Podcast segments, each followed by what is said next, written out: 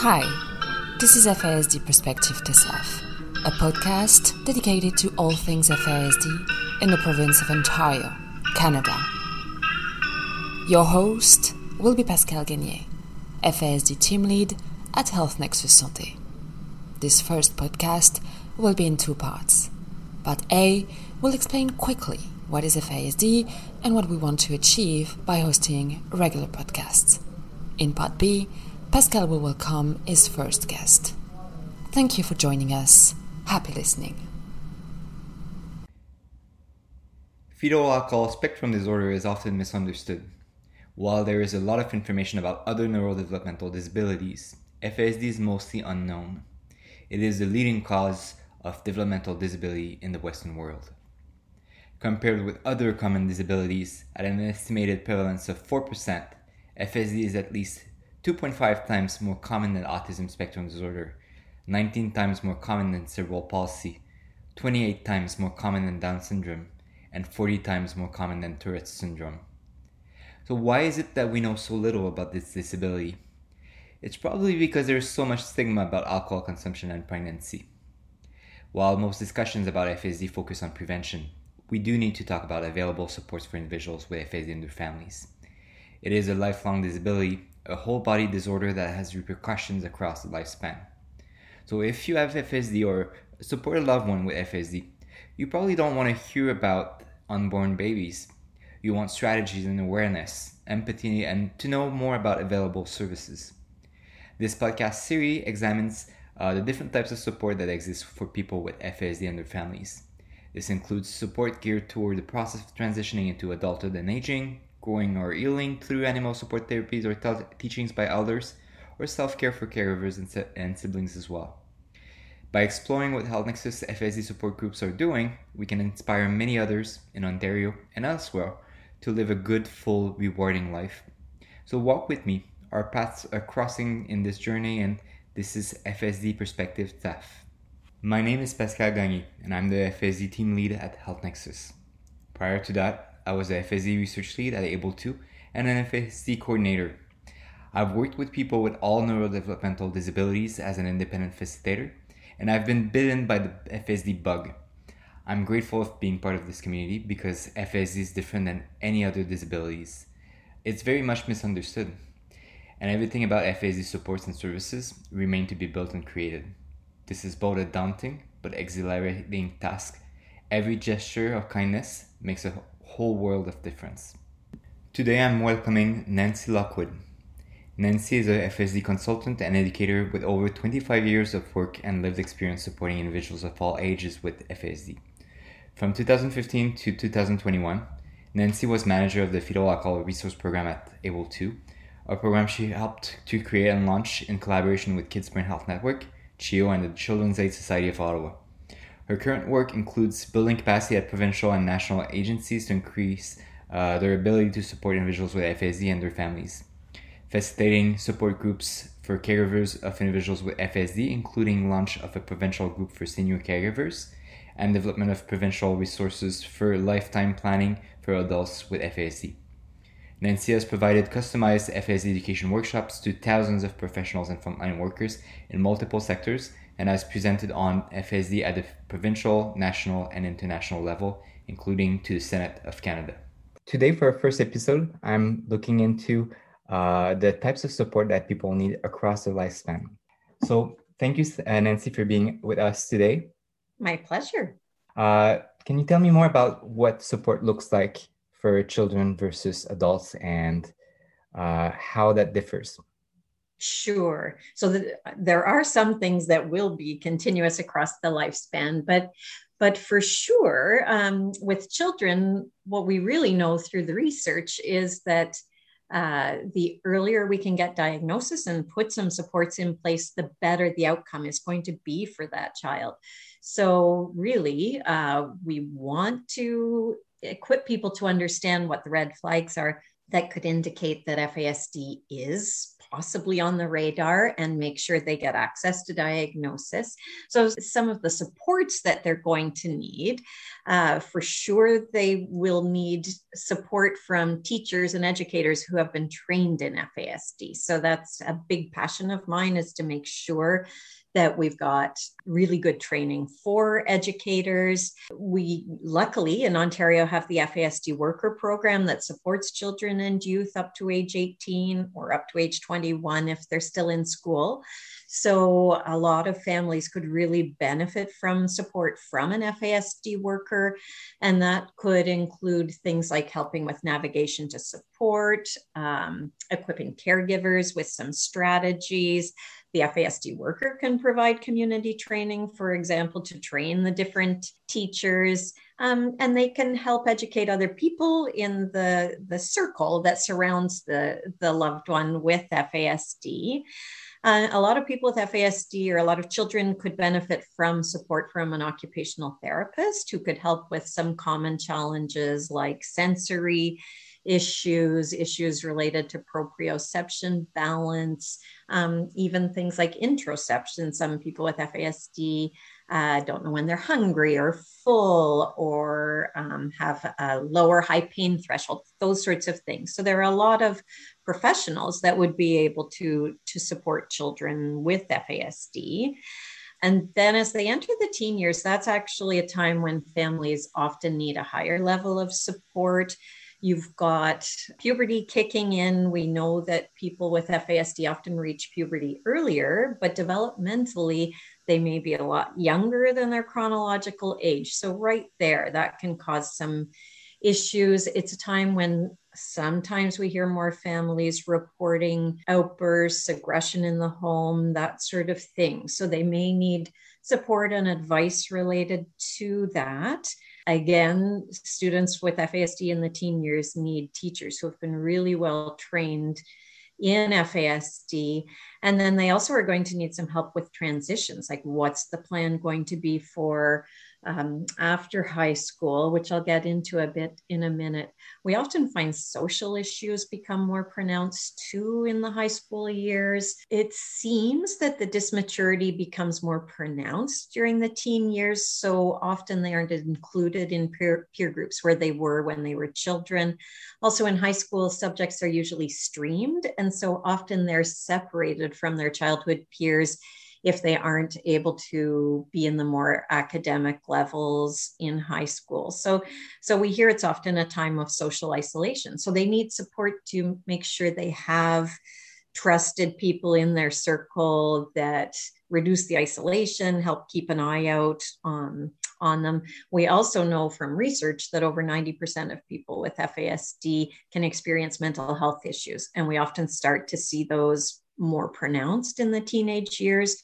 It could be anxiety, depression. We want to be on the lookout for experimentation with alcohol and drugs because there's evidence they may be more prone to addictions or they might be self medicating for one of these mental health conditions that hasn't been identified. So, so we just want the supports in place for these sorts of things. And then we really need to plan before they hit age 18.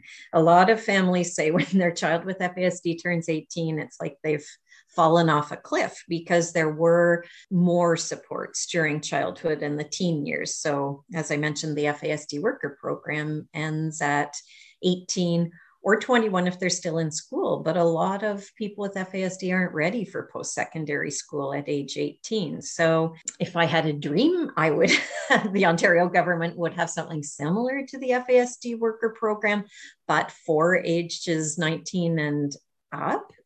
Um, we need to help families plan for that transition before it happens. So, for instance, if they're going to apply for the Ontario Disability Supports Program, they may, may need to redo their psychological testing or neuropsych testing. They may want to apply for Developmental Services Ontario, but again, they're going to need documentation in place and it can all be really confusing. So, we need support people to navigate the individual with FASD and their family through that system. Um, and again, it's a can be a real time of social isolation for people with FASD, as so many of their peers they grew up with move on to school or jobs. But people with FASD often aren't ready at age 18, and they're not ready usually to live on their own. So we just hear it can be a time where they're really isolated. So that's where we can help to make sure again that they've got a circle of support, some good mentors. I've seen some really excellent adult mentors who have FASD who can be a, a big help. Uh, there's some great support groups many funded by Health Nexus that can help. Um, and then it's also a time when families need to have support to figure out more of a life plan like, where is their loved one going to live? What are they going to do to fill their time if they're not ready for more education or work?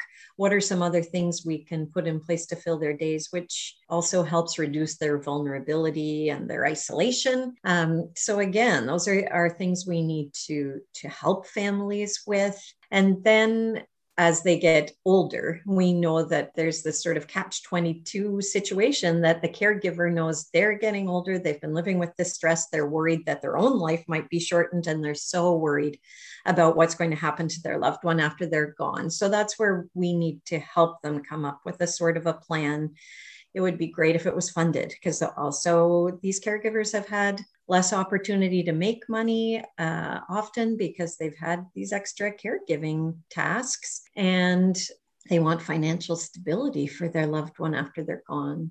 And then the one thing that we want across the lifespan, we need medical professionals who really understand FASD, who've been trained in it, who understand that medications might work differently, who understand it's a full body disorder.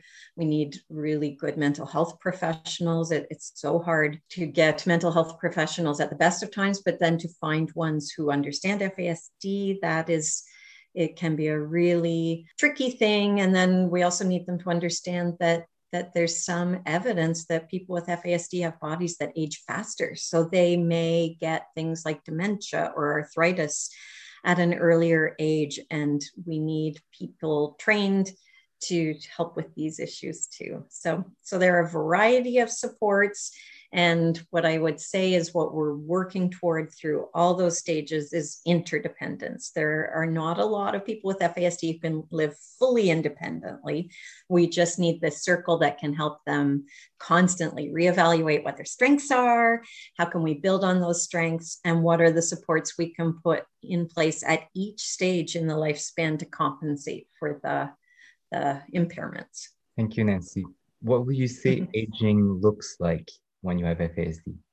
We don't often talk about it. We often focus on children or our families, but aging is a major concern.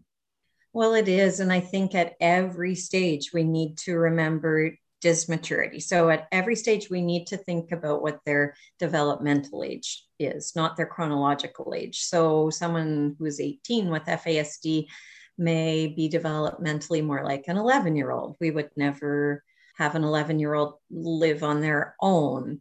Um, but we also need to remember that they still need to dress like their peers, socialize with their peers, or they may do better socializing with people who are younger. But then we need to make sure that we've got supervision, we've got, you know, to always remember safety first. But we really can't uh, support the whole aging process unless we have a whole trained team that can support the individual with FASD and the caregiver because they both need and deserve support. And a lot of these caregivers have been doing this for so long, they're tired, they're stressed, they haven't had breaks.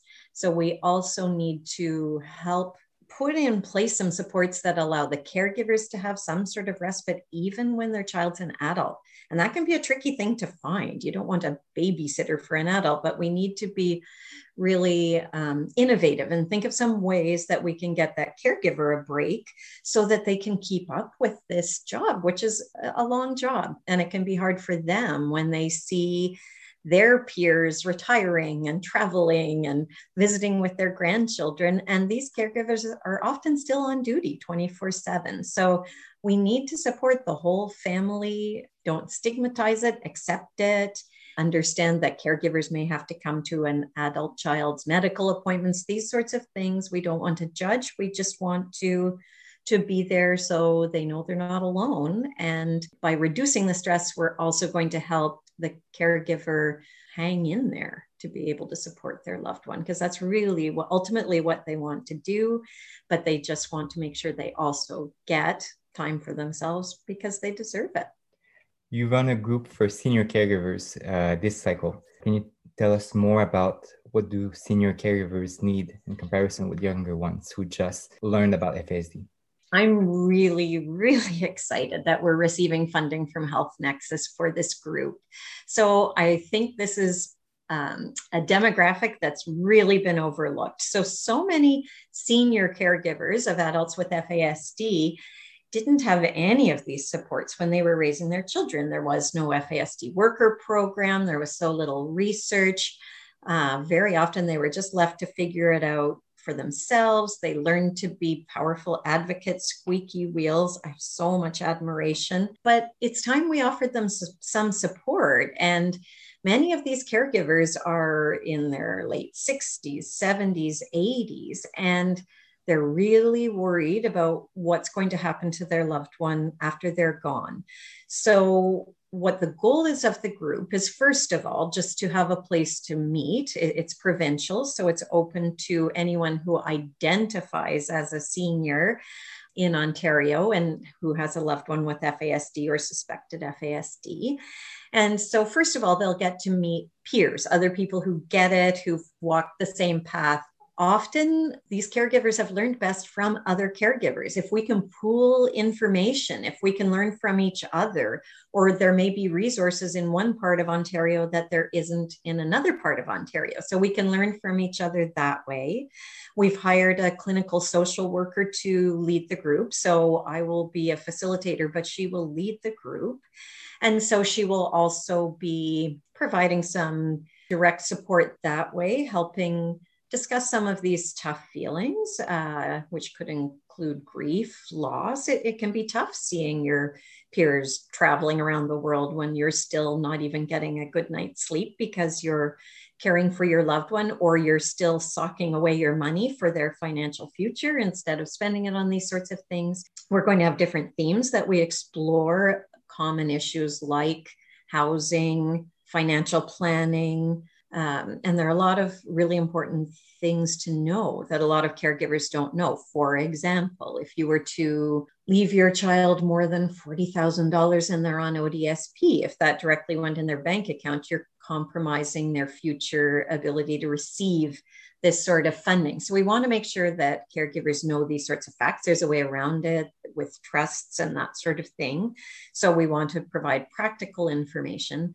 But the other goal at the end of it is we're going to develop a resource guide for senior caregivers to help them with planning for the future of their loved one and also to, to build their own resilience and help them keep going is going to be a working document. So we will have a draft done by the end of the grant cycle.